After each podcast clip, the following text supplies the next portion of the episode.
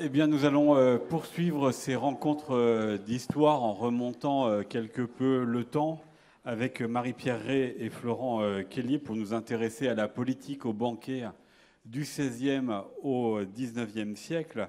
Marie-Pierre Ray, vous êtes professeur d'histoire contemporaine à l'université Paris 1. Vous avez publié plusieurs livres sur la Russie, dont l'an dernier La Russie face à l'Europe, évidemment, qui rencontre une autre actualité que celle dont nous parlons là. Euh, et en 2021, une biographie du premier des chefs. Je vous montre euh, ce livre qui est richement euh, illustré. Et puis, il y, a, 100 recettes aussi de carême, puisque celui que vous racontez ici, c'est Antonin Carême, qui a été notamment le chef de Talleyrand.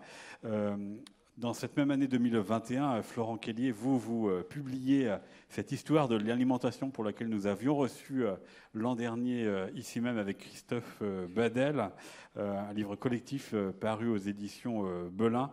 Vous êtes professeur d'histoire moderne à l'université d'Angers. Avec vous, donc, nous allons explorer les banquets du XVIe au XIXe siècle, ce que l'on peut retrouver sur un grand nombre d'illustrations si on sort un peu de la période. On en trouve un euh, dans la tapisserie ou broderie, euh, je fais attention aux mots avec Florian Mazel ici, broderie euh, de Bayeux, où on voit Guillaume le Conquérant et ses acolytes, si je puis dire, en, arc de cercle, puisqu'on verra que manger est une chose, mais se donner en spectacle en a une autre, et faire la propagande de ce dîner en est une troisième. C'est un peu ce qui va nous intéresser ensemble avec vous, avec des banquets qui ont pu avoir euh, aussi des conséquences ou non sur euh, l'histoire, comme un, banquet euh, pour partir en croisade qui a réuni tous les grands de l'Europe pendant plusieurs jours.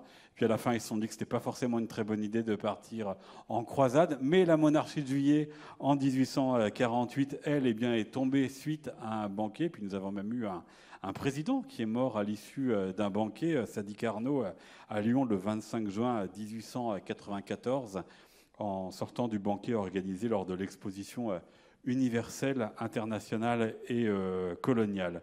Le banquet est un lieu de la politique, un lieu euh, de la politique par la disposition des lieux, des décors, de la mise en scène des plats, un moment pour se rassembler, mais aussi pour se distinguer, pour bien indiquer la place des uns et des autres. Et la première question, elle est valable pour tous les deux, c'est de savoir qu'est-ce qu'un banquet? Qu'est-ce qui participe au fait qu'on décide de faire un, repas un peu plus important qu'à l'accoutumée dans la mise en scène, dans le nombre de plats et le nombre d'invités? Florent Kellier. Déjà, on peut dire que le, banquet est un terme euh, déjà désuet pour euh, l'époque euh, d'Ancien Régime. C'est un terme qui est plutôt utilisé pour l'époque médiévale. pour l'époque moderne, quand on prend par exemple Vaugelas dans les remarque sur la langue française en, 1647. Il dit bien que c'est un terme qu'on n'utilise plus en réalité euh, dans, le cadre français, si ce n'est euh, dans certains registres, par exemple quand on évoque le monde rural, là on peut parler de banquet, éventuellement quand on parle des confréries, on peut parler de banquet, ou lorsqu'on va évoquer l'histoire sainte ou l'histoire ancienne, là on va avoir des, banquets. les termes qu'on utilise à l'époque moderne, ce sont des termes qui vont nous permettre de comprendre ce qu'on entend par euh, banquet, euh, banqueté. Euh, le terme qu'on utilise, c'est par exemple festin. festin, ça vient de fête. Donc il y a une dimension festive qui est importante à, prendre en, compte. Et avec cette notion de festin, il y a l'idée que l'on donne. le banquet est un repas qui est donné. Euh, donné à des convives, donné en spectacle, donné à la postérité également. Hein. on, peut le voir avec notamment l'iconographie qui est venue euh, jusqu'à nous.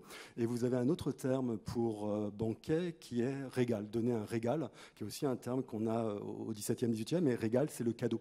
Ce qui veut dire qu'on est totalement dans la logique du don tel que les anthropologues comprennent la notion de don, c'est-à-dire donner, recevoir, rendre. Et la dimension politique du banquet, elle repose là-dessus. C'est-à-dire qu'il y a vraiment cette notion de euh, mise en scène et d'un don qui, est fait, mais qui doit euh, permettre un retour sur investissement. Ça coûte très cher, les banquets. Dans les autres termes que l'on peut avoir à l'époque moderne, on a également grand repas. Le grand repas, c'est le festin, c'est euh, le banquet. Et grand repas, ça nous permet de comprendre que le banquet, il est extraordinaire par définition. Et ce serait une erreur d'imaginer que les élites banquettent tous les jours. Les historiens ont beaucoup de connaissances sur les banquets, mais cette histoire de l'alimentation sur les banquets, c'est une histoire d'alimentation extraordinaire, celle qui est entrée dans, les annales. Et vous avez un autre terme qui est utilisé à, à l'époque moderne pour parler de ces festins, de ces régales ou de ces grands repas, qui est grande chair faire grande chair, faire bonne chair. Et là, ce qui est intéressant dans ce terme qui s'impose surtout à partir du XVIIe et qu'on aura également au XVIIIe, c'est que chair, ça renvoie au visage, et donc ça renvoie bien aux convives et à l'ensemble des personnes euh, qui sont euh, présentes euh, à ce banquet. Et le fait que 17, 18e, le terme grande chair s'impose montre que contrairement à l'époque médiévale, on a un banquet qui va se recentrer exclusivement sur les convives. Euh, c'est un élément sur lequel on pourra revenir, par exemple avec la disparition des entremets en tant que scénette. Hein. c'est bien la preuve qu'on recentre sur, les convives. Donc si on reprend ces différents éléments et euh, les différents termes que nous avons pour parler euh, des banquets à l'époque moderne, je pense qu'il faut retenir c'est le côté festin, le côté festif, le côté don, la mise en scène du pouvoir, mise en scène d'une hiérarchie sociale et l'idée que le, visage est centrale dans, dans, ce jeu social. Et si on poursuit euh, l'histoire, euh, Marie-Pierre, donc à la fois avec ma question et puis avec ce qu'a introduit euh, Florent Kellier, donc quels sont, voilà, pourquoi banquette-t-on et puis le, cet usage du mot, parce que on a réentendu après parler de banquier, on entend parler de banquier républicain, notamment dans les campagnes électorales du 19e et 20e siècle. En revanche, quand Emmanuel Macron reçoit les, des grands personnages, euh, notamment le roi Charles et euh, plein de gens à l'Élysée. Je me semble pas qu'on ait Versailles, pardon. Il me semble pas qu'on ait entendu parler de banquier à cette occasion. Non, pourtant c'en est un. C'est un dîner d'État. Voilà. voilà. Alors euh, effectivement, la Révolution française va remettre au goût du jour le terme banquet avec une notion qui apparaît et qui n'est pas justement mentionné dans, ce que vient de dire euh, Florent Kellier pour euh, l'Ancien Régime, qui est la notion de partage. Parce que le banquet révolutionnaire, il se partage. On est, on est dans une autre logique. Et on fait moins attention à ce qu'on mange. En réalité, ce qui compte, c'est de partager les boissons, partager la parole et donc c'est une sorte d'acte qui va unir les gens autour d'une table pour partager des idées, euh, des valeurs, affirmer euh, une contestation par exemple. Et euh, on retourne après la Révolution, hein, puisqu'en gros les banquets révolutionnaires, on va en avoir de 89 jusqu'à 94, l'été 94. Alors ils tentent à se raréfier parce qu'évidemment dans le contexte de la terreur, on n'a pas forcément envie non plus de trop s'exposer, de trop parler, parce que la parole de plus en plus dangereuse. Et on va retourner en fait euh, à cette euh, notion de don, de régal, de mise en scène avec l'Empire. Alors ça commence au tout début hein, de l'arrivée de, Napoléon Bonaparte au pouvoir, et puis bien sûr, cela va s'accentuer sous l'Empire.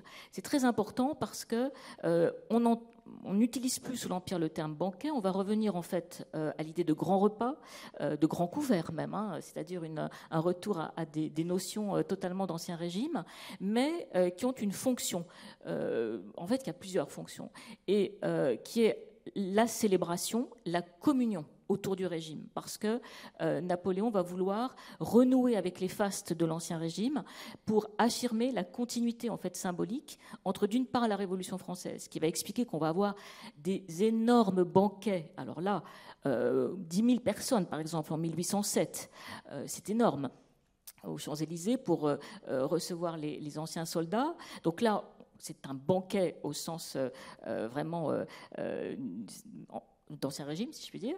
Et puis on aura à côté de cela euh, des grands repas euh, qui sont euh, donnés pour assurer hein, la cohésion symbolique du, trône et puis aussi la continuité à l'égard de l'ancien régime avec toute la symbolique dont on pourra reparler sur l'ordonnancement des plats, la belle vaisselle, tout un ensemble de, rites hein, qui sont directement empruntés à l'Ancien Régime. Et puis ensuite, on va avoir évidemment ce que vous mentionnez déjà, c'est-à-dire le banquet comme acte politique de contestation qui va permettre d'avoir une sorte de, liberté de parole à un moment où les régimes censurent.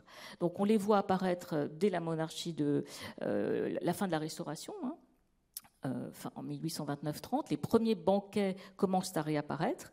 Euh, et puis évidemment, les plus connus sont les fameux banquets de 1847-48, où là on a vraiment une parole euh, contestataire qui se libère et qui sera, parce que le banquet est interdit, source d'une manifestation qui débouche sur la révolution de 1848. Là, c'est vraiment le banquet politique au sens où on l'entend classiquement.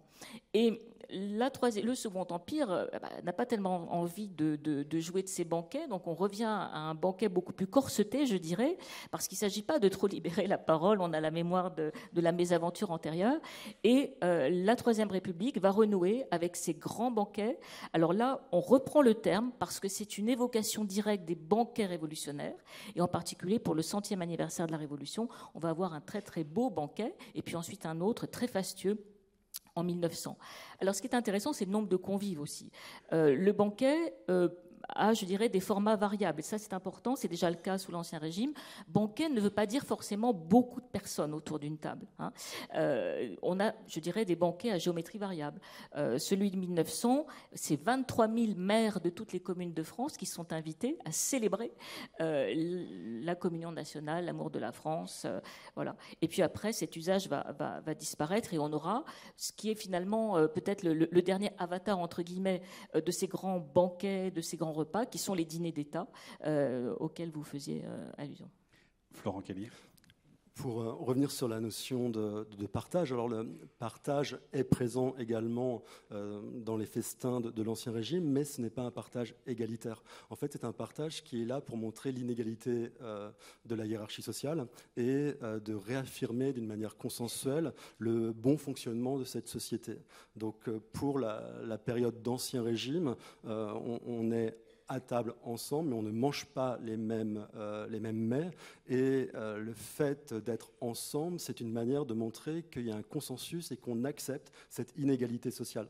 Donc le, partage inégalitaire est vraiment quelque chose qui est euh, compris par les convives. Et pour ces grands festins, il ne faut pas prendre en compte uniquement les, les convives, hein, ceux qui mangent, il y a aussi le public. Hein. le public qui est présent dans la salle, le public qui peut être à l'extérieur et qui a des informations sur le déroulement du banquet, notamment par les effets sonores, effets sonores qui sont militaires, hein, qui renvoient à la musique militaire, et ce n'est pas innocent. Euh, on est bien sur une excellence sociale qui va être montrée de cette manière-là et qui va être également indiquée par euh, les euh, comptes rendus qui vont circuler dans le Mercure Galant ou autres presse et les gravures qui circulent également où on voit très très bien ce, jeu où on a plusieurs publics. Vous avez un très bel exemple avec les festins qui suivent le sacre du roi de France.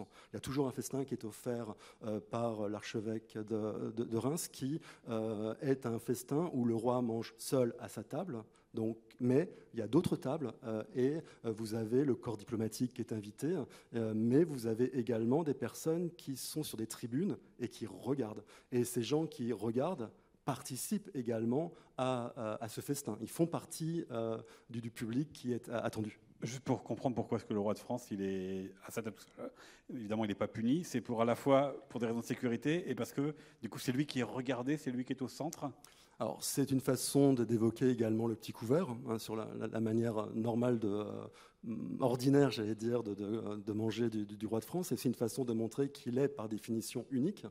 Euh, en plus, là, c'est le sacre, il vient d'être euh, élu par Dieu. En tout cas, on montre concrètement ce qu'est la théorie de la monarchie de droit divin et euh, un peu comme le dé, hein, qui va être euh, au-dessus de, sa tête, ou de, symboles qui peuvent être très proches. C'est une façon de montrer euh, son côté extraordinaire et cette mise en scène du repas.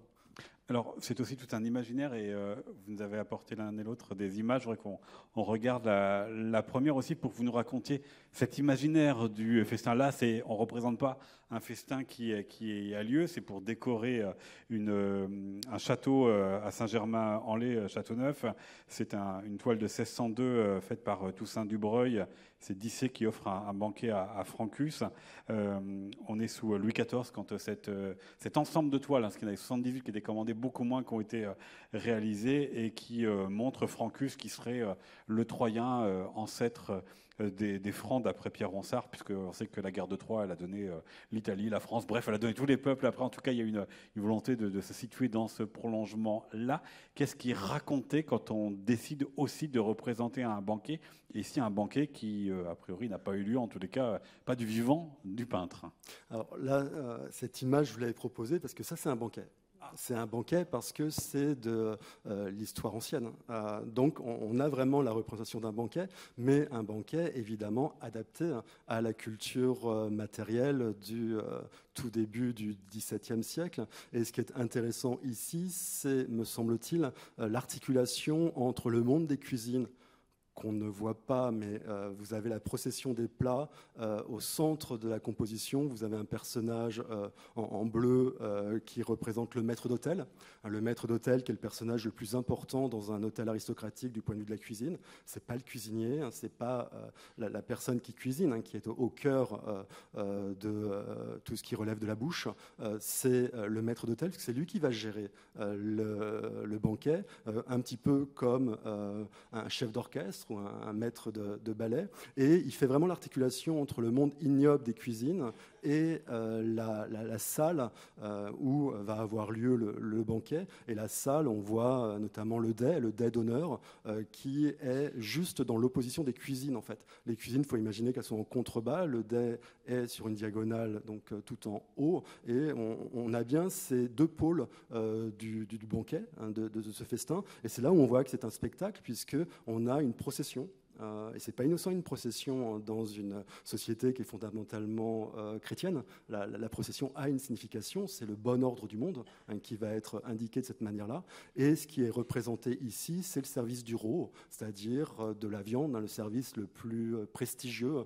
C'est rarement le service du potage hein, qu'on représente. En fait, on ne représente pas. c'est le rô ou le dessert qu'on va représenter. Donc c'est pour ça que je vous avez proposé cette image-là parce que on, on, voit quand même pas mal d'éléments qui caractérisent et euh, surtout, ce qui est particulièrement intéressant sur la table des convives, c'est qu'on voit qu'il y a des euh, au bout où il y a une table d'honneur. Euh, on, voit qu'il y a des tables probablement dans le fond. Il y a un public, il y a probablement des tables dans le fond, ce qui veut dire qu'il y a plusieurs tables. Dans ces festins, il peut y avoir plusieurs tables et qu'en fonction de la table à laquelle vous êtes invité à vous asseoir, c'est un signe d'honneur, c'est un signe de votre puissance sociale ou de quelqu'un que l'on veut valoriser euh, dans le cadre, je sais pas, d'un accord diplomatique ou d'une alliance matrimoniale ou autre. Marie-Pierre Rey, si on arrive sur votre époque, alors euh, l'image est assez impressionnante, assez euh, saisissante. on est ici, le festin du mariage de Napoléon Ier et de Marie-Louise le 2 avril 1810 dans le salon carré du Louvre une, toile d'Alexandre Dufay di Casanova qui date de 1812, donc deux ans euh, plus tard, et qui se trouve euh, actuellement euh, au château de, Fontainebleau. là aussi, c'est à la fois la représentation, ça dit quelque chose de la manière dont se passe un banquet, mais ça dit aussi beaucoup quelque chose de, l'imaginaire qu'on lui associe. Alors on est aux Tuileries là. Hein, le, oui, oui. le, mariage donc s'est déroulé, enfin le repas a suivi la cérémonie religieuse. C'est un, tableau d'Alexandre Dufay di Casanova et qui représentait une partie en fait hein, de, la scène, mais évidemment la, plus extraordinaire. Alors on retrouve euh, le dais, hein, euh, qui marque évidemment symboliquement le, lieu presque sacré, pourrait-on dire, et puis euh, le jeune couple impérial au centre du tableau. D'un côté, la famille impériale côté homme, si je puis dire, et euh, les femmes de l'autre. Et euh, il faut imaginer hein, que euh, bon, le tableau a mis l'accent sur ce, focus parce que c'est ce qui est le plus important, mais on a une autre gravure en fait qui représente le, mariage, qui se continue par les ailes latérales, parce qu'en fait toute la scène est en fer à cheval. Et voilà, là le peintre a mis l'accent sur ce qui était le plus important, mais il faut imaginer qu'on avait 3000 convives, donc qui se prolongent par une table en fer à cheval et d'autres salles. On rejoint ce que disait Florent avec cette idée que euh, peut pas évidemment mettre 3000 personnes. Voilà. Donc on a des, banquettes latérales euh, et, des gens qui assistent évidemment à, cette scène. Donc ils participent en ce sens qu'ils vont manger. Euh, mais évidemment, il y a tout ce côté théâtralisation, d'où l'estrade surélevée, volontairement, hein, pour qu'on voit mieux l'importance de, de la scène centrale. Et c'est la raison pour laquelle le peintre l'a représentée.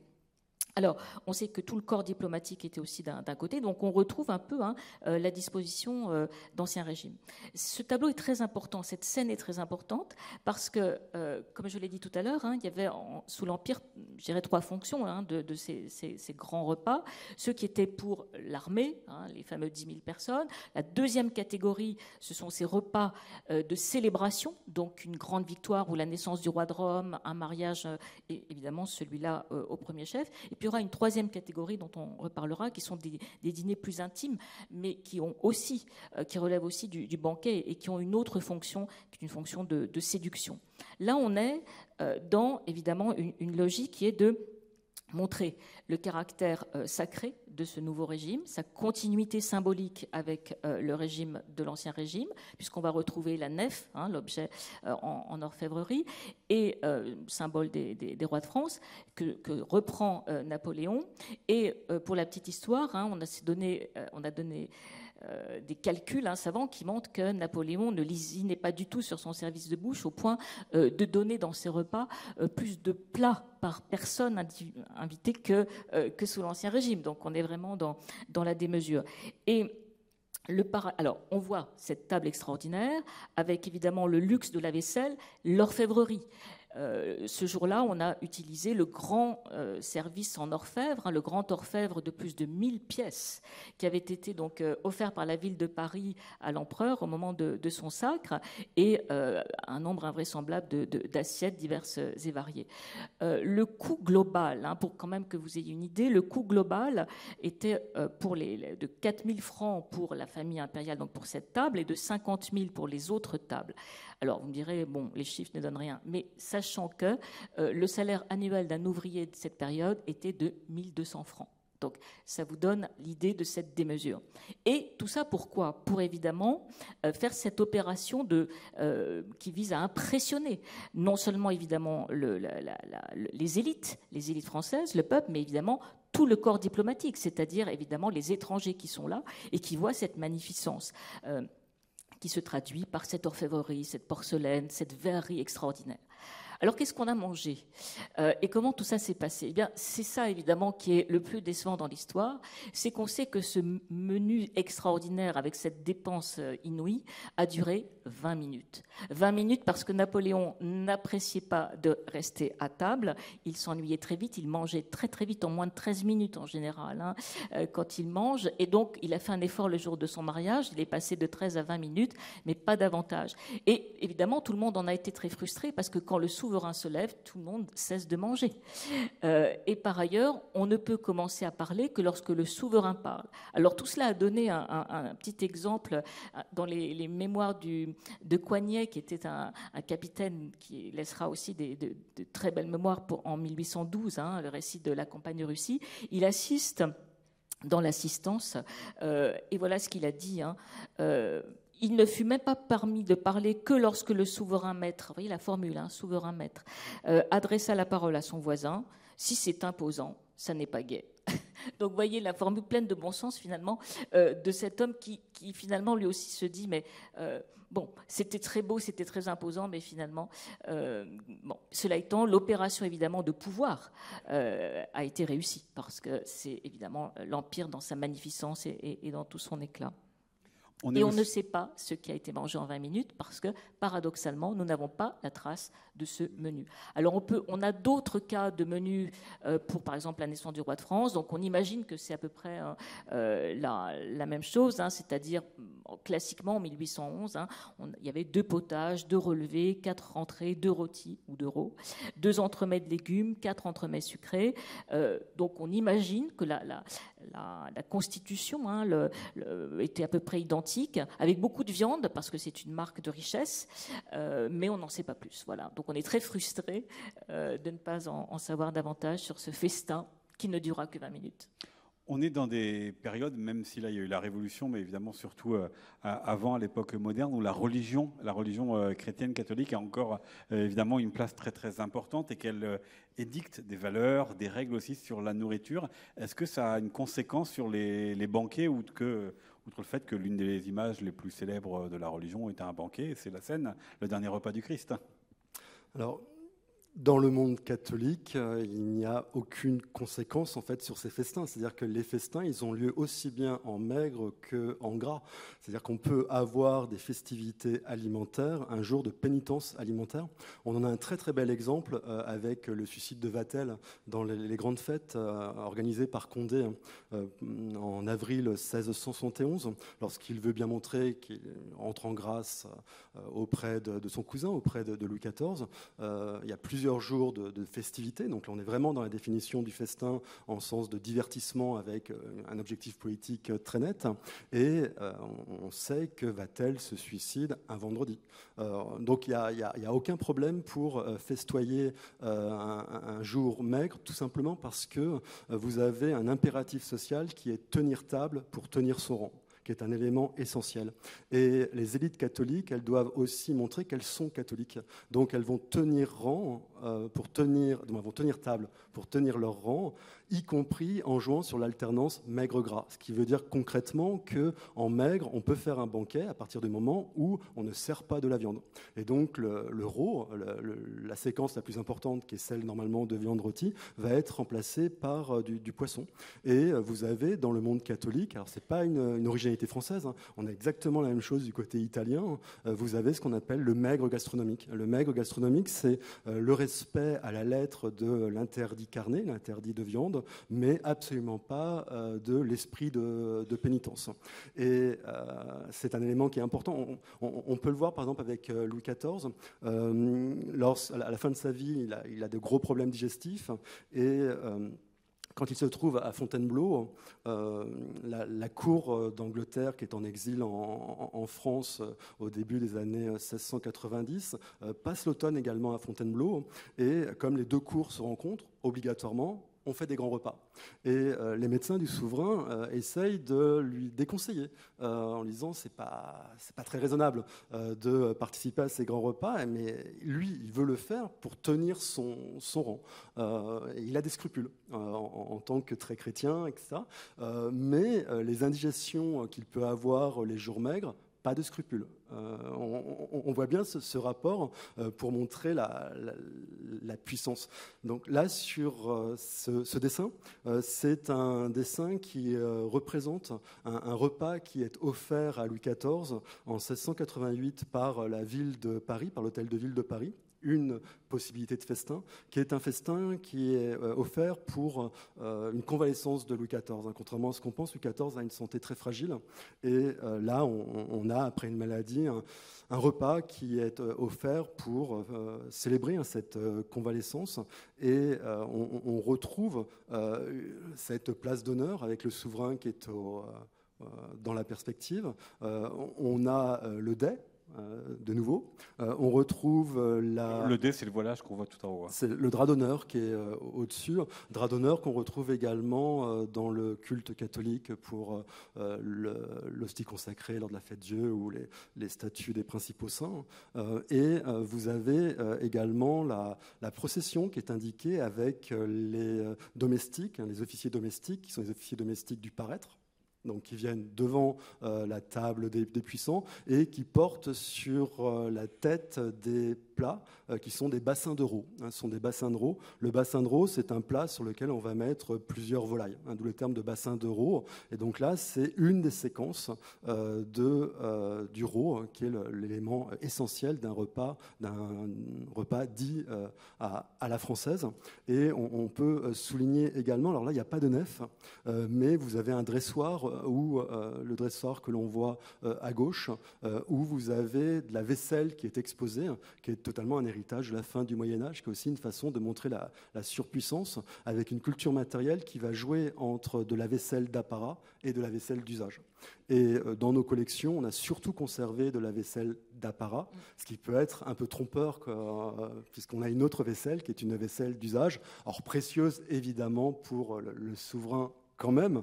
Euh, et moins chargé en décoration que les vaisselles d'apparat en général.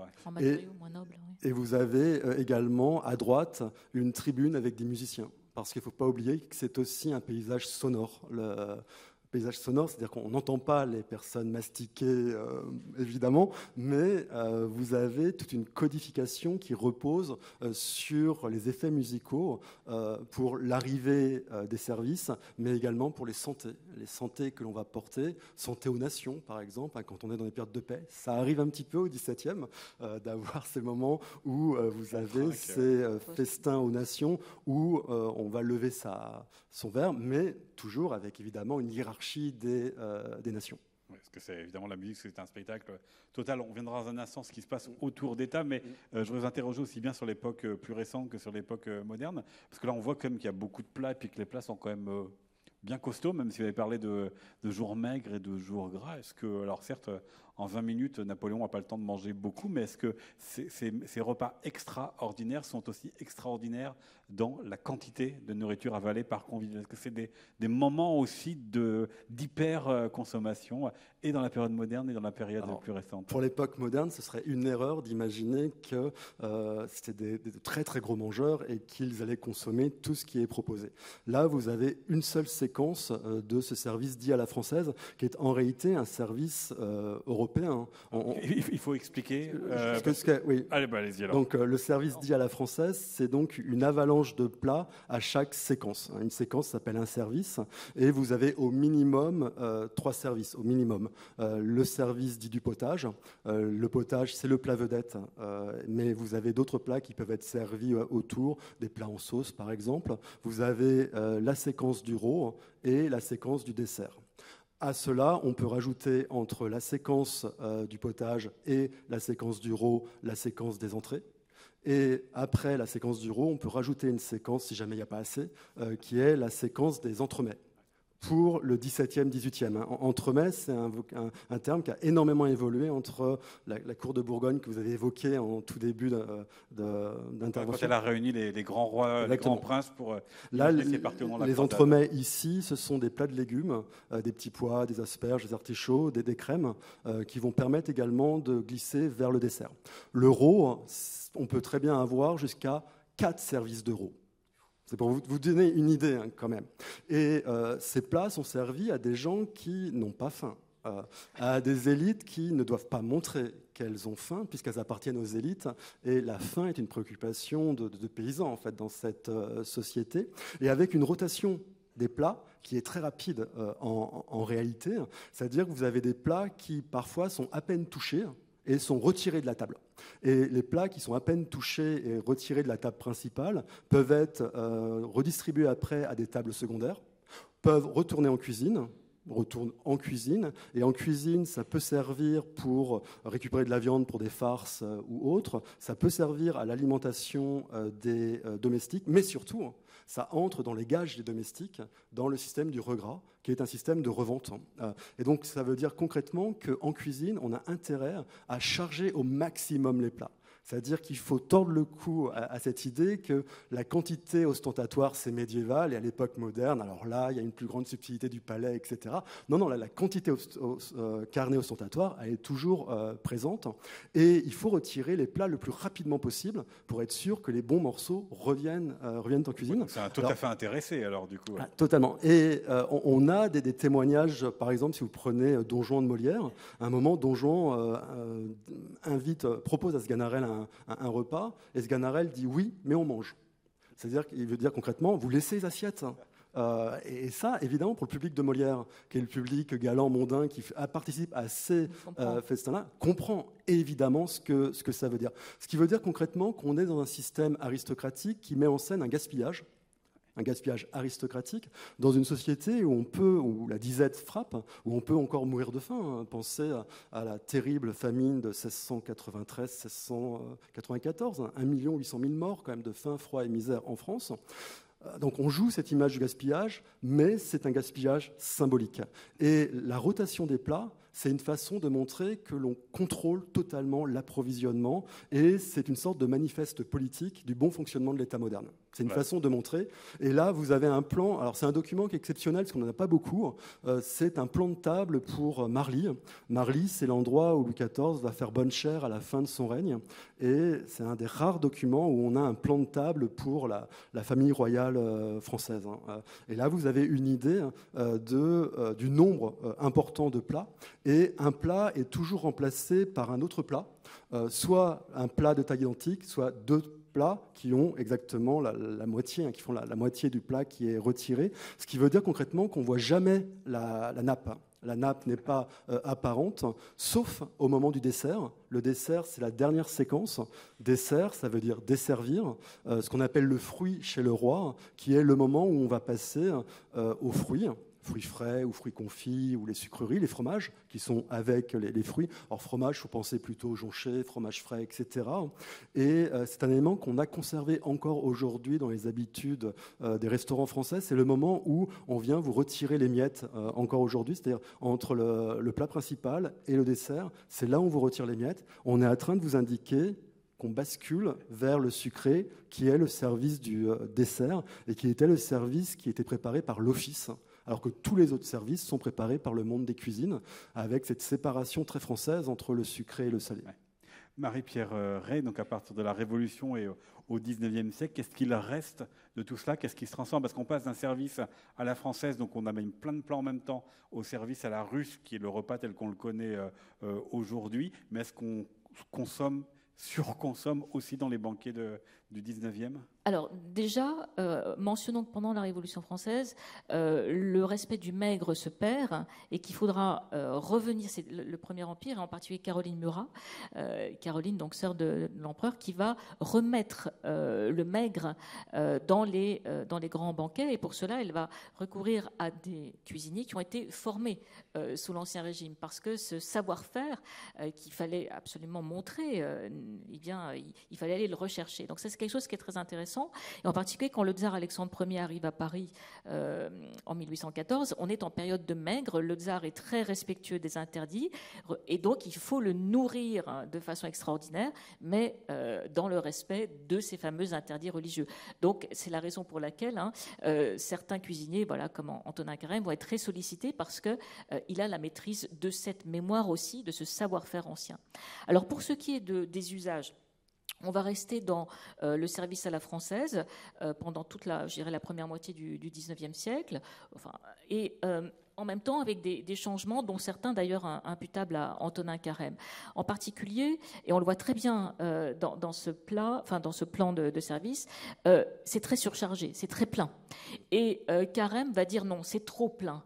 il faut aérer, c'est-à-dire que tout en restant dans la magnificence et dans ce service à la française qui est magnifique, hein, parce qu'on couvre, c'est extrêmement beau, et il y a une sorte d'alchimie visuelle et gustative, euh, entre euh, ces, tous ces plats, euh, dont certains sont colorés pour coïncider avec la, la, vaisselle, dans une symétrie parfaite, parce qu'on a souvent, on ne l'a pas dit, mais des plats qui se répètent, parce que précisément on veut jouer de la symétrie, et en particulier sous le Premier Empire, on aime le néoclassique. Donc la répétition en symétrie des plats, et aussi parce que si le plat est trop loin, on ne peut pas y toucher. Donc il est intéressant que le plat se répète, parce qu'on a un espoir de pouvoir y toucher dans la mesure où il n'est pas convenable de dire, oh là là, c'est celui-là qui m'intéresse, ou de lorgner sur un plat euh, très loin. on est censé... non, non, les gens sont à table. Il y a le valet euh, qui est là pour servir, mais euh, nonobstant, on n'est pas censé se, jeter ou convoiter le plat qui est très loin. Donc, il se répète dans une harmonie visuelle symétrique. Bon, mais on va quand même, on va quand même allégé parce que ce trop-plein, considérait euh, Carême, et Talleyrand était d'accord avec lui, était trop, finissait par être euh, presque agressif. De même, euh, un grand changement par rapport au banquet du XVIIIe siècle, là aussi, Carême l'écrit, et c'est vraiment un passage très intéressant, il a étudié les plans, et il s'est rendu compte, en, faisant des, études sur les échelles des, des tables, à quel point les gens, les convives étaient serrés. Ça, c'est un autre aspect et euh, il montre hein, qu'il euh, a fait le calcul, voilà, 18 pouces, donc ça revient en fait à 45 cm. Donc 45 cm, on est vraiment un, peu presque au bord de la, suffocation en fait. Hein. Donc là aussi, il va essayer un peu de, voilà, d'aérer, de sorte que les gens soient moins, moins, moins tassés, entre guillemets, hein, euh, autour de, la table. Alors on ne circule toujours pas, hein, ça c'est quelque chose qui, qui va rester. Le service à la française, encore une fois, il est extraordinairement beau. Il est très visuel parce qu'évidemment, vous avez cette, magnificence de plat et ces services successifs avec ce ballet des valets hein, qui viennent. Bon. Mais il a un inconvénient majeur. Enfin, il y en a même deux. Le premier inconvénient, je l'ai déjà mentionné, c'est qu'on n'est pas censé euh, voilà, convoiter un plat trop loin. Et puis surtout, le temps que ce ballet s'opère, on mange souvent froid.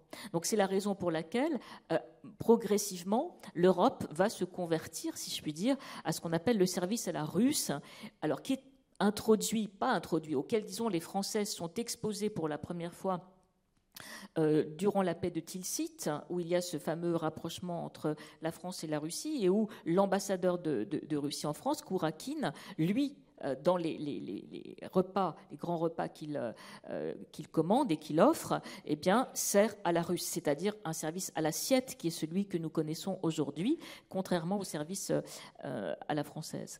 Alors, ce qui est intéressant, c'est que, évidemment, pendant toute la, première moitié du XIXe siècle, les grandes tables aristocrates ou de la noblesse d'empire euh, sont un peu partagées entre le service à la française, parce qu'il est extraordinairement beau et il permet de montrer tout le savoir-faire. Euh, encore une fois, porcelaine, vaisselle, euh, et puis aussi ces fameuses pièces montées d'Antonin Carême, hein, extraordinaires qu'on met. attendez, attendez. Voilà, mais on y reviendra. Mais ah, je les mentionne juste pour, pour mémoire ici. Donc tout est extraordinairement beau, et en même temps, bah, l'idée qu'il faut pouvoir manger chaud. Et donc, ce principe de réalité, pourrait-on dire, va progressivement s'imposer. Alors, ce qui est très amusant pour la petite histoire, c'est que Lorsque, euh, en, 1815, Alexandre Ier donne des, trois, trois, banquets à, ses alliés, eh bien, il réquisitionne Antonin Carême hein, et il va lui imposer le service à la Russe. Et pour Antonin Carême, qui était quand même très napoléonien, c'est une sorte de, voilà, de, de, de, de double peine. Hein. Euh, il, il, doit servir et il le fait avec beaucoup de talent mais on lui impose ce fameux service à la russe qui pour lui est moins beau et, finira à la fin de sa vie à dire bon c'est quand même plus commode euh, pour voilà. C'est une sorte de voilà de, de, concession ultime euh, qu'il fait. Mais il meurt en, en, 1833 donc c'est vous dire qu'à ce moment-là ce service euh, à la russe n'est pas encore n'est pas encore un, en, en, office vraiment. Et pour revenir sur ce que disait Florent, c'est-à-dire le, fait que euh, c'est une sorte de, euh, de, mise en scène du gaspillage, mais ça n'en est pas un, puisqu'en réalité, on a toute une chaîne euh, qui suit. Sous l'Empire et en Angleterre, c'est la même chose. Et alors c'est très intéressant parce que on sait par euh, une femme de lettres qui s'appelait Lady Morgan que lorsque Antonin Carême a servi euh, le régent à la cour de, Londres, eh bien euh, les pâtés d'Antonin Carême se vendaient extrêmement cher. C'est-à-dire que sa réputation était telle que à la fin de cette chaîne, les dernières pièces qui n'ont pas été données aux domestiques, qui n'ont pas été voilà, qui n'ont pas été données en gage et qui sont vendues, se vendent déjà très cher en fonction de la notoriété du chef. Donc ça c'est quelque chose qui est assez euh, intéressant aussi et, qui montre qu'on est quand même aussi dans cette logique qui, ne gaspille pas, même si on affecte euh, de, gaspiller. Voilà. Et le service euh, à la russe va s'imposer progressivement dans le dernier tiers, je dirais, du, du, 19e siècle et Aujourd'hui, c'est celui auquel nous sommes habitués, sauf quand, évidemment, vous allez maintenant dans des repas de buffet, Hein, on peut considérer que le buffet, finalement, c'est une sorte d'avatar, euh, si on peut dire, du service à la française, puisque tout est euh, sur la table et que, l'on peut se servir. Je reste un instant sur la question de l'excès, mais excès de nourriture ou excès euh, d'alcool, comment c'était 19e, fin 18e, 19e, comment c'était envisagé, anticipé? Il y a un, plat, une espèce d'entreplat qui permet la digestion, euh, qui est le trou normand. Est-ce que ça apparaît, euh, Florent Kelly, à votre période? Parce qu'il faut Marie-Pierre, il faut attendre la vôtre. Alors, le trou normand, non pas à l'époque euh, moderne, mais on, a la salade, en fait, qui sert de trou normand. La, salade, elle a été déplacée dans l'ordre des mets. À, la Renaissance, on sert la salade en, début de, repas, à la table des élites, hein, qui est une façon d'ouvrir l'appétit. Et à l'âge classique, en tout cas 17e, 18e, la salade avait accompagné le rôt, hein, la viande rôtie. Et la salade, il faut imaginer que c'est un assortiment de plusieurs variétés de salades. Hein. le tout est associé à des agrumes, à des, olives, à des légumes pickles comme des, petits cornichons, par exemple. vous pouvez également avoir des anchois, donc quelque chose de, très travaillé. Vous pouvez avoir des fleurs également, parce que les fleurs sont largement utilisées hein, dans cette euh, cuisine-là. Et euh, l'idée, c'est de réveiller les papilles des convives avec une petite touche d'acidité, parce que là, il y a, la, vinaigrette, euh, une petite touche d'amertume, si jamais on a une feuille de salade un peu amère ou un pétale de fleurs un peu amère. Et, tout ça, ça rentre vraiment dans une stratégie gastronomique qui est de pousser les convives à aller jusqu'au bout du repas ce qui est une gageure pour un public qui n'a pas faim, euh, sachant que euh, bah, après le roux, il y a quand même euh, tout, le, tout le dessert qui, va être présenté. Donc la, réponse, ça a été la, salade. En, concernant les, alcools, alors là, on est du côté français. Alors du côté français, euh, comme du côté italien, l'usage c'est de couper euh, le vin avec de l'eau. Hein. C'est pas les usages allemands ni polonais. Hein. Euh, et vous avez dans cette caractéristique dans un repas français, ce qu'on voit très bien d'ailleurs sur cette almanach là, vous n'avez pas sur la table les verres, vous n'avez pas sur la table les bouteilles. En réalité, le service de la boisson se fait à partir d'une console hein, qui est derrière les les convives, où là, vous avez plusieurs vins et vous avez euh, également euh, de l'eau. Et il faut faire un signe. il faut faire un signe pour que un domestique vous emmène votre verre, verre avec le mélange qui est déjà prévu entre l'eau et le, et, le, vin. Ce qui veut dire concrètement qu'on est quand même dans un environnement sobre de ce point de vue-là. Maintenant, ça dépend des endroits. Euh, si vous prenez Madame de Sévigné, quand elle évoque euh, les séances du Parlement de Bretagne, euh, il y a des excès de boissons et elle s'en amuse. On se demande d'où vient le, un stéréotype breton, euh, mm. Marie-Pierre Alors, euh, pour ce qui est donc de, du 19e siècle, c'est un peu dans la continuité là aussi de l'Ancien Régime. Euh, il n'y a pas de, trou normand, hein. il n'y a pas de... le, trou normand ou ce qui fait office commence par des sorbets, sorbets au champagne. par exemple, dans le dîner des trois empereurs de, 1867, on aura un sorbet au champagne. Il faut préciser ce que c'est cette espèce de, Parce que là, on a un banquet à effectif réduit. Oui, ça, voilà, on a le... alors, à Paris lors de l'exposition universelle de 1867, le tsar Alexandre Ier, son fils futur Alexandre III et le roi de Prusse futur empereur, d'où l'appellation de dîner des trois empereurs, plus Bismarck, ont festoyé hein, euh, au, café, euh, au café anglais, donc qui se trouvait euh, boulevard des Italiens. Et là, on a le, menu hein, qui est extraordinaire 16 plats, 8 heures de dîner, avec des entremets musicaux, des pauses cigares, enfin voilà, et un, menu qui est extraordinaire, hein, 8 vins différents. Donc là, on est vraiment quand même dans là, un changement, puisque là, vin se consomme euh, en tant que tel et il est plus coupé, alors qu'effectivement, sous le Premier Empire, euh, on coupe encore le vin. Euh, Napoléon boit son Gevrey Chambertin, ce qui aujourd'hui nous paraît un peu scandaleux, mais coupé d'eau. Et par contre, à partir du Second Empire, on est dans, une consommation moderne avec cet accord vin et mets qui là encore ne va pas de soi sous le Premier Empire. Par exemple, Carême cuisine, mais il ne donne pas euh, de conseils euh, pour accorder les, vins au mets. C'est quelque chose qui va arriver progressivement. Mais euh, dans ce fameux dîner des, trois empereurs, on a le fameux sorbet au champagne, qui équivaut au trou normand, et huit vins hein, seront, seront servis. Alors des vins qui font rêver, hein, dont le fameux Château Yquem, par exemple. Hein, voilà, on aura euh, un Madère, un Xérès, un Bourgogne, quatre Bordeaux et un vin pétillant qui est du champagne, et c'est du champagne Roderer, euh, qui va tellement séduire Alexandre, Ier, euh, Alexandre II pardon, qu'il va, euh, que Roderer va devenir fournisseur officiel de, de la cour de, Russie. Et pour la petite histoire, c'est un peu tragique, mais c'est une, bon. Alexandre II avait été déjà victime de plusieurs tentatives d'assassinat, donc il va commander à Roderer une, une bouteille transparente et à fond plat pour éviter qu'on puisse mettre une bombe euh, sous la bouteille. Et c'est là l'origine de ce qu'on va appeler la bouteille cristal, hein, qui est aujourd'hui euh, toujours. voilà. Malheureusement, ça n'empêchera pas Alexandre II de mourir assassiné. mais la, bouteille Roderer Cristal, en l'honneur du tsar, existe, existe toujours. Donc c'est à partir de là hein, qu'on a ce fameux sorbet au champagne et la cuisine au champagne commence euh, fin 18e, début 19e siècle, mais cet usage du trou normand euh, apparaît plus tard, 1855-70. Le calva, et puis on rajoute de, la glace à la pomme pour faire passer un peu le, calva. Vous avez ici donc deux détails. Euh, je ne vais pas vous proposer de commenter flanquer parce qu'on n'a plus le temps. Alors un mot, un mot. Non, parce que sur ce détail, c'était pour montrer la présence des, garniture et de la, de la salade. Hein. les garnitures, ce sont des euh, ingrédients qui sont mis autour des plats, comme s'il n'y avait pas suffisamment en fait. Euh, et euh, ces garnitures, c'est là où il y a la prouesse technique des cuisiniers. c'est là où ils montrent leur savoir-faire. donc, ce sont des abats, ce sont des truffes, ce sont des, fonds d'artichaut, etc. Et c'est ce qu'on mange avec les doigts. et c'est là où il y a probablement davantage un petit plaisir gourmand que sur les grosses pièces qui sont présentées.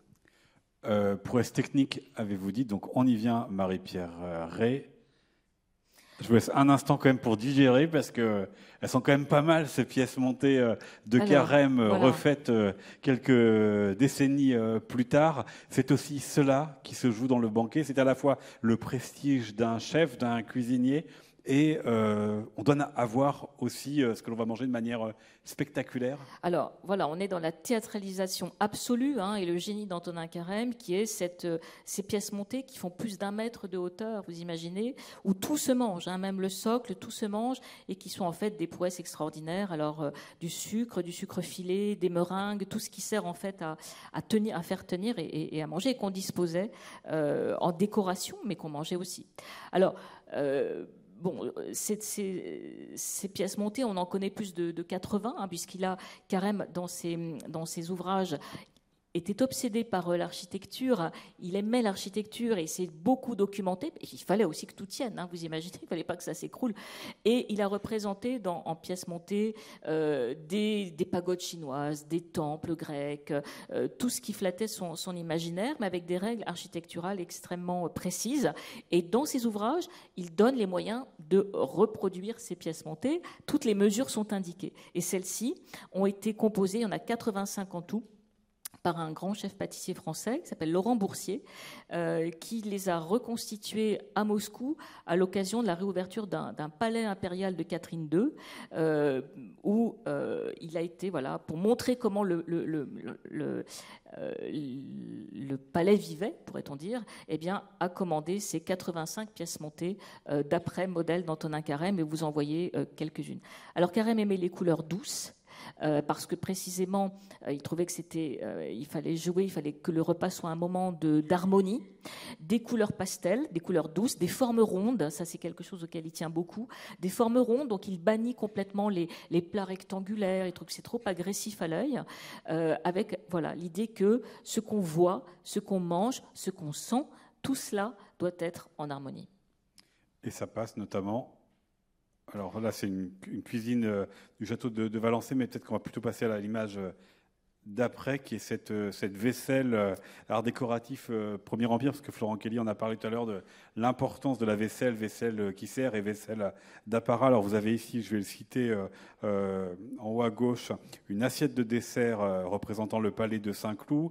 À côté, vous avez une glacière, une tasse jasmin à pied cannelé et ça se coupe avec le portrait de Joséphine et les trophées militaires conçus par euh, Marie-Victoire Jacotot. Vous avez en dessous euh, le service dessert en porcelaine de Sèvres de Cambacérès et le service égyptien. Vous voyez, euh, il y a des, des, sculptures d'Égyptiens en porcelaine de Sèvres données par Napoléon Ier au tsar Alexandre Ier en 1807, parce qu'il y a la vaisselle, la vaisselle qui sert, la vaisselle d'apparat et la vaisselle que l'on donne qu'on offre en signe d'alliance. Et euh, voilà, beaucoup de, ce, service est à, Moscou, hein, euh, dans le musée du Kremlin. Euh, on a donc ces, ces, cadeaux qui sont extraordinaires, mais qui disent aussi la valeur du cadeau, c'est-à-dire la valeur de l'alliance qu'on scelle, et aussi qui disent une histoire. Parce que toutes les assiettes, évidemment, sont là à la gloire de l'empereur. On va représenter la campagne d'Égypte et ça va lancer la mode de ce qu'on appelle l'égyptomanie en France. Donc tout est symbole, tout parle tout dit quelque chose. Et euh, les vues, euh, les vues les plus anodines ne le sont pas. Aujourd'hui, on passe devant, on dit non, tout, tout est symbole, tout est signification. Et euh, évidemment, on est là dans une, extraordinaire euh, euh, aventure collective, parce que tout ça sort évidemment des manufactures impériales. Il y a donc tout ce savoir-faire de l'artisanat français qui est derrière, la capacité à, reproduire évidemment toutes ces pièces, parce qu'elles se comptent en centaines, hein, ces pièces, ces, ces, pièces de vaisselle. Et c'est une, voilà, une démonstration hein, que la France, à l'époque, est non seulement euh, la capitale mondiale de la gastronomie, mais aussi des arts euh, de la table. Aujourd'hui, on emploie ce terme, à l'époque, ce serait anachronique, mais ça revient quand même à ça, hein, euh, des arts de la table sur laquelle finalement l'Europe va, prendre, va prendre modèle. Et on imagine sans mal, hein, voyez à quel point tout cela a été visuellement extraordinaire et émerveillé. C'était un éblouissement permanent que ces, que, ces œuvres qui sont des, pièces, des pièces absolument magnifiques. Là, on est vraiment dans la continuité du XVIIIe. Hein. Le Louis XV, Louis XVI euh, offre des services de Sèvres. Hein. Euh, on a vraiment cet bel exemple d'une continuité. Et euh, l'idée derrière, c'est de diffuser un modèle culturel, qui est le modèle culturel français, un art de vivre à la française, la douceur de vivre des Lumières. Hein. si on se replace du côté du, du XVIIIe, c'est vraiment ces éléments qui sont recherchés. Et avec en plus cette distinction aristocratique avec des euh, euh, pièces de vaisselle qui ont un, objet, euh, une utilisation unique, hein. alors que au même moment, l'écuelle est encore très très présente dans la culture matérielle d'une grande partie de la population. Hein. donc il y a aussi cette distinction aristocratique qui est mise en scène, et on est bien dans le, donnant-donnant, c'est-à-dire que je reconnais aussi la distinction sociale de la personne à qui j'offre ce, service et son appartenance à une élite européenne. Alors, juste qu'on arrive au terme de, la rencontre, et je voudrais à, nouveau vous, donner la parole, mais euh, la rencontre s'intitule euh, La politique au banquet. Donc on a parlé du banquet comme outil euh, politique. Vous avez évoqué au début les, les, banquets où le peuple participe. Hein, 1848, la monarchie de juillet, parce qu'un banquet est jugé illégal et il est fait ailleurs avec cette phrase il voulait un banquet, ils n'en auront même pas les miettes. Et puis, bah, manque de bol, Louis-Philippe Abdic, Guizot, le Premier ministre, est obligé de s'exiler. Mais est-ce qu'on a le temps de faire la politique dans ces banquets en raison de tout ce qu'il y a à manger, en raison du décor qui peut impressionner, de la mise en scène? Et ce qu'on n'a malheureusement pas eu le temps vraiment d'évoquer, mais ce qui se passe au milieu des tables, vous avez parlé de, la musique notamment, mais les comédiens, tout ce qui, tout ce qui est de l'univers euh, sonore et donc spectaculaire des banquets. Alors il ne faut pas oublier que la diplomatie repose sur la table, euh, mais sur des repas privés, en fait, des petits repas, et c'est là où se joue l'essentiel du jeu euh, diplomatique. Mais ces grands banquets sont là pour impressionner, pour faire passer un message, pour passer à la postérité. Hein, c'est un élément important. Je vais vous donner un seul exemple très rapidement euh, d'un euh, festin euh, politique. en 1707, en août 1707, Philippe V d'Espagne a un héritier, le prince des Asturies, et l'ambassadeur d'Espagne en France va offrir aux élites parisiennes trois jours de festivités. Et ces festivités, on les connaît notamment grâce à des, des gravures, grâce à la correspondance. Hein. Madame de Maintenon en parle, la princesse des Ursins en parle. Et là, vous avez un festin qui est euh, politique. C'est-à-dire que l'objectif de ce festin, c'est d'attirer l'attention des élites parisiennes de Versailles et euh, des autres pays européens sur le fait que les Bourbons qui viennent de s'installer sur le trône en Espagne vont s'installer définitivement puisqu'il y a un héritier. Et euh, Madame de Maintenon évoque le coût euh, de ces festivités. On est en 1707, on est dans un moment compliqué. Hein. Euh, les, finances, du côté espagnol ou du côté français, sont pas dans un très très bon état, c'est moins qu'on puisse dire. Mais elle comprend le, coût politique, le coût économique, pour la raison politique. L'idée, c'est vraiment de dire à Versailles, continuez l'effort de guerre il y a un héritier, c'est de dire euh, aux élites parisiennes euh, bah, que l'effort doit être continu, et c'est dire au corps diplomatique euh, européen, la France ne lâchera pas Madrid. Et là, on a vraiment un très très bel exemple d'un festin. Et dernier point qui est essentiel, la, réaction de Madame de, Maintenon sur le coût montre bien que les contemporains estiment le coût des festins. En fait, on a d'autres témoignages hein, dans d'autres cas où on voit que dans ce jeu, il y a aussi l'évaluation des dépenses et donc concrètement euh, un positionnement géopolitique ou euh, les alliances s'est montré par euh, ces dépenses extraordinaires. Paraît qu'aussi on a compté, euh, quand Charles III est venu à Versailles, euh, le prix que ça a coûté euh, ce festin et ça a participé aussi au, discours sur le festin. Alors oui, ce que je voudrais vous dire, c'est qu'il y a aussi donc cette fonction, on le, banquet, le, festin sert à impressionner, à faire cette démonstration de puissance, on l'a dit, mais il y a aussi ces banquets un peu plus réduits en nombre de convives qui servent à séduire. Et là, ça revient un peu à, l'outil diplomatique et je mentionne parce que évidemment c'est quelque chose qui est, qui est intéressant euh, du rôle de Carême auprès de Talleyrand. Talleyrand a joué énormément de cette gastrodiplomatie. Hein, le terme n'existe pas encore. Ministre des Affaires étrangères. Voilà, ministre de, de Napoléon. Et, Napoléon euh, a dit assez tôt à Talleyrand recevez, ayez bonne chère, faites des dépenses, je payerai.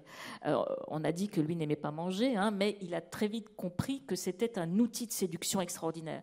D'où Valençay, euh, qui est payé en fait avec l'argent de l'État, hein, qui a acheté euh, euh, et, dont Valençay va devenir, enfin pour Talleyrand, le, symbole hein, de, cette, de cet art de vivre à la française.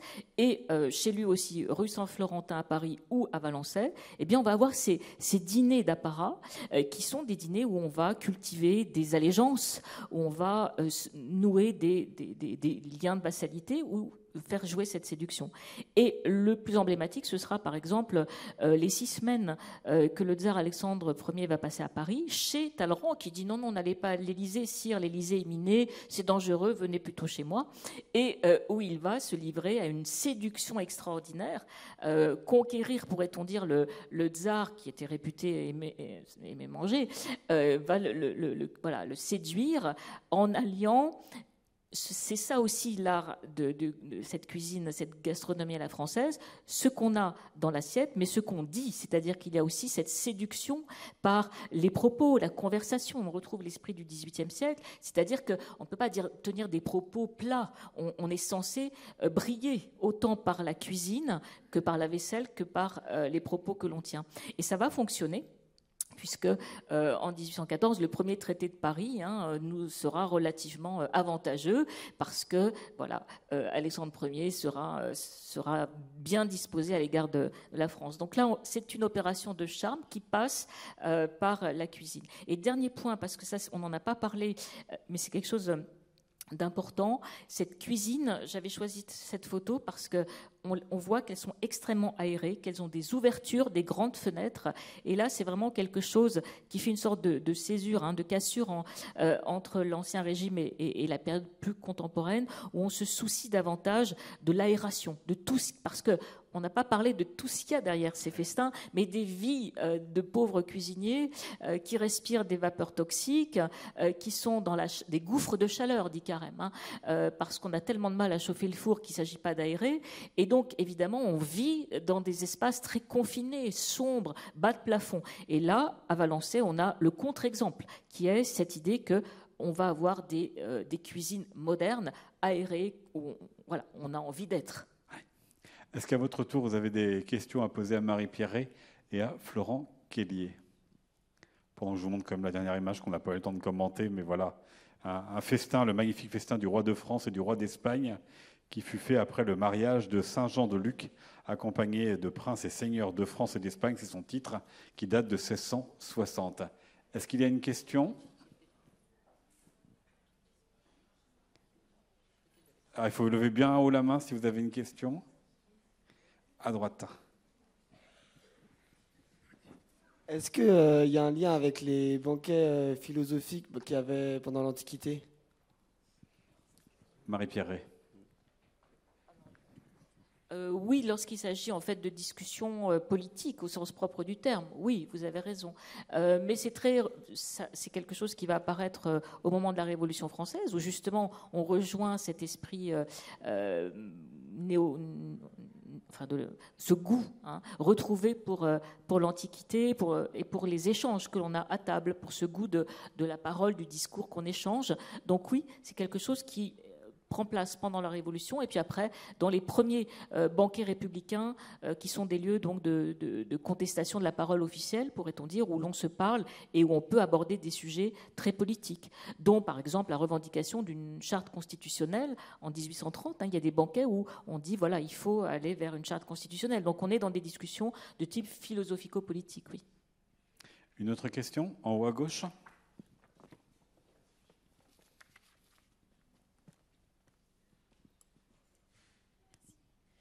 Je voulais savoir quelles étaient les sources qui parlent véritablement du banquet, en dehors des sources plutôt liées au, protocole. Euh, on a vu beaucoup d'iconographie qui, bien sûr, se diffuse, mais est-ce qu'on en parle dans la presse? Qu'est-ce que le peuple en sait, d'ailleurs, de tout cela? Alors pour euh, l'époque moderne, euh, on a également les comptabilités. Hein. Les comptabilités nous rendent pas mal de services pour avoir une idée de ce qui est acheté et ce qui peut être consommé réellement. Euh, on a, à partir du XVe siècle et à partir de l'Italie, se développe le récit de banquet, euh, qui est une façon de euh, toucher la postérité. Donc, dans les cours princières italiennes, et c'est un élément qu'on va retrouver après du côté français à l'époque moderne. Donc, on, a des récits qui circulent et on va les retrouver pour le XVIIe, XVIIIe dans des presses comme par exemple le Mercure Galant. Si vous regardez le Mercure Galant, qui est accessible sur Gallica, hein, sur le site de la BNF, hein, la Bibliothèque nationale de France. Donc là, vous avez des, euh, comptes rendus hein, de, festins. Alors c'est souvent très décevant si on s'intéresse à ce qu'il y a dans les assiettes. Hein, parce qu'on on nous dit qui était invité, ça on aime beaucoup, hein. euh, et on va nous parler d'un grand repas ou d'un très grand festin. Éventuellement, de temps en temps, on a un aliment qui est cité, malheureusement c'est c'est souvent les mêmes en fait. C'est-à-dire qu'on va nous dire qu'il y a eu des perdrix, mais perdrix, c'est simplement ce que c'est ce qui représente le nec plus ultra de cette gastronomie. Mais on ne peut pas malheureusement euh, aller euh, un, peu, un peu plus loin. Et euh, obligatoirement, hein, je parlais des, effets sonores, quand vous avez ce qu'on appelle les boîtes, c'est-à-dire des, tirs de mortier, hein, pour souligner l'arrivée du, service du RAW ou, les santé, obligatoirement, les populations qui sont autour entendent. donc il y, a cette circulation. si vous prenez le festin de, qui suit le, sacre du roi de France. Il faut imaginer qu'il y a quand même beaucoup de monde à, Reims et que euh, c'est quelque chose qui est connu aussi et que ce festin, c'est aussi une façon d'annoncer un âge d'or. Euh, avec euh, l'idée d'une abondance alimentaire. Donc ça, circule. Euh, je vous avais projeté un, un almanach mural. ces, ces almanachs, c'est un support de la propagande royale au, XVIIe, XVIIIe, et c'est ce qu'on retrouve dans les auberges, c'est ce qu'on retrouve dans les, études de notaire, ce qu'on va retrouver dans les, les, cours de justice, parce qu'on a besoin du calendrier, hein, tout simplement. On a besoin de connaître les jours fériés, etc. Et vous avez toujours un, un, élément qui représente la, famille royale ou un grand événement qui va être célébré euh, euh, en, faveur du pouvoir. Et donc, obligatoirement, ça circule. Et vous pouvez également avoir euh, les festins qui sont présents dans les contes de fées. si vous prenez par exemple Riquet à la houppe, vous avez le festin de mariage de Riquet à la houppe avec, je crois, une trentaine de rôtisseurs. On n'aura jamais une trentaine de rôtisseurs dans une noce villageoise mais le conte de Riquet à la houppe fait partie des contes qui circulent. C'est-à-dire que là, on a une culture qui permet de toucher euh, un, plus, grand, un plus grand public. Euh, donc, on, peut partir du principe que euh, cette surabondance joue aussi pour asseoir la supériorité sociale de l'aristocratie les aristocrates, ce sont les meilleurs, et donc il faut bien qu'ils montrent quelque part qu'ils sont les meilleurs, et ça va être notamment par la culture matérielle. Mais ça ne peut fonctionner que si c'est reconnu. Après, il faut aussi prendre en compte euh, les domestiques. Hein. les domestiques qui servent, les domestiques qui sont en cuisine, euh, sont des intermédiaires sociaux. En, histoire, on sait bien que ces domestiques jouent un rôle important et que on commente, ça, se diffuse euh, obligatoirement. Oui, pour les sources, euh, on a beaucoup de choses. Euh, on a euh, des inventaires après décès, et par exemple, au château de Valençay, on a l'inventaire de la cuisine de Talleyrand qui est absolument extraordinaire, avec justement cette double, euh, cette double vaisselle, la vaisselle d'apparat et la vaisselle d'usage, en porcelaine beaucoup plus simple, elle n'est pas monogrammée, etc. Donc on a le nombre de, cuillères, de fourchettes. Et on a aussi euh, de très précieux livres de comptes. Alors, pour Talleyrand, ils ont été malheureusement, ces livres de comptes ont été perdus, on ne sait pas où ils sont. Par contre, on a... Euh, un personnage euh, qui a aussi été le dernier employeur d'Antonin Carême, qui s'appelle James de Rothschild, dont on a les livres de compte. Et on sait pour le coup combien a été dépensé euh, en, légumes, en fruits, etc., pour tel ou tel banquet. Euh, et on, sait qui sont les invités. Donc là, ça permet de croiser les, deux éléments. D'autres sources sont quand même des correspondances. Les, grands menus, on, on, en a une bonne collection. la cour d'Angleterre, euh, à numériser euh, ces collections de, grands dîners. Donc, euh, j'ai travaillé à partir de, ces sources. On a vraiment le, détail à la fois des invités et de, tout ce qui a été consommé. Donc, ça permet là aussi de, savoir, où, on en est.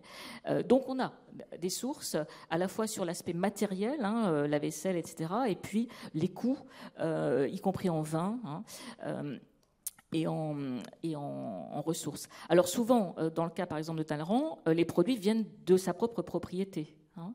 Euh, donc peu de choses en fait sont achetées à l'extérieur, mais même ça quand même c'est indiqué. Et euh, autre point important, euh, tout cet art va progressivement se démocratiser. C'est ça qui est intéressant aussi. Alors par les domestiques, mais aussi par l'écrit.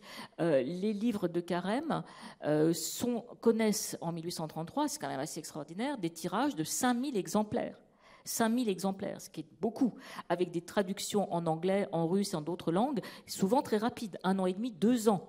Ça, nous fait presque rêver parce qu'on se dit aujourd'hui, mais euh, voilà, ce sont des. Et ça, ça participe à la circulation de modèles et à la démocratisation progressive. Parce que que dit Antonin Carême quand il donne une recette? On peut la faire au champagne, mais aussi on peut la faire avec un vin beaucoup moins coûteux.